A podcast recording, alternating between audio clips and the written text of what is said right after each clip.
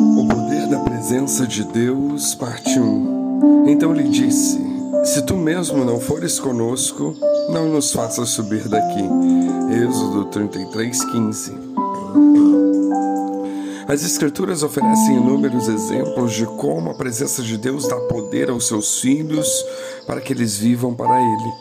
E um dos maiores exemplos é encontrado talvez na vida de Moisés.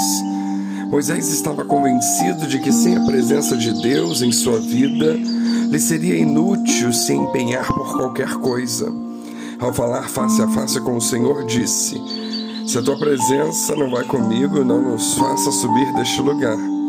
Ele estava dizendo: Senhor, sem a tua presença eu não irei a lugar algum.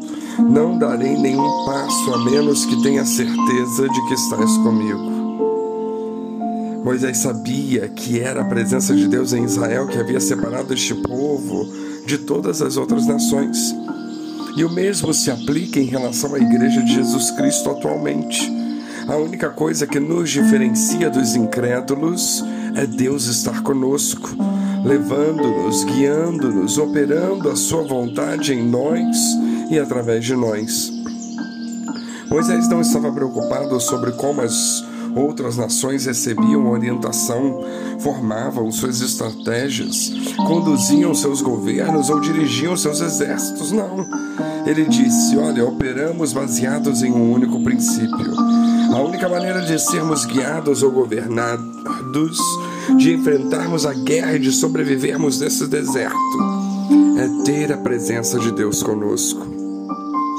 Quando a presença do Senhor está no meio de nós, Ninguém pode nos fazer mal, mas sem Ele, ah, sem Ele somos frágeis, reduzidos a nada.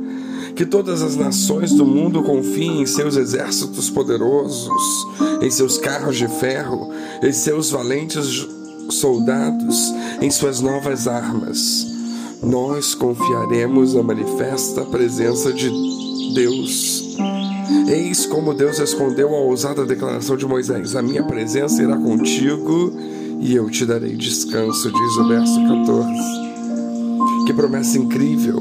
Em hebraico, a palavra descanso aqui significa um repouso confortável, tranquilo. Deus estava dizendo: olha, não importa que tipo de inimigos ou de lutas tenha de enfrentar, vocês sempre poderão encontrar descanso tranquilo em mim. Pensemos nisso.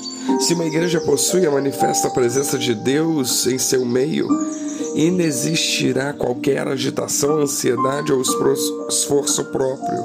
Os cultos de adoração não serão apressados, com três hinos, ofertas e um breve sermão. Em vez disso, haverá paz serena, um descanso tranquilo e qualquer pessoa que entrar perceberá isso. Naturalmente, isso não significa que uma igreja não possa viver um louvor ruidoso ou um culto exuberante. Pelo contrário, essas coisas frequentemente são o resultado de pessoas estarem em descanso. O corpo eclesiástico que possua a presença de Deus em seu meio viverá, mover-se-á e prestará adoração com serena confiança no Senhor em todas as ocasiões. O mesmo se aplica a todo cristão individualmente. Se temos a presença de Jesus em nossa vida, experimentaremos a divina ordem da parte de Deus.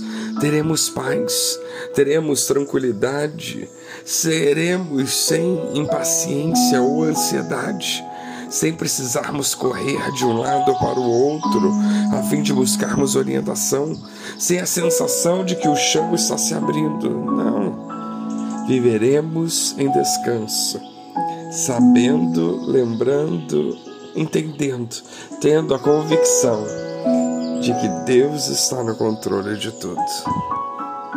Que Deus nos abençoe.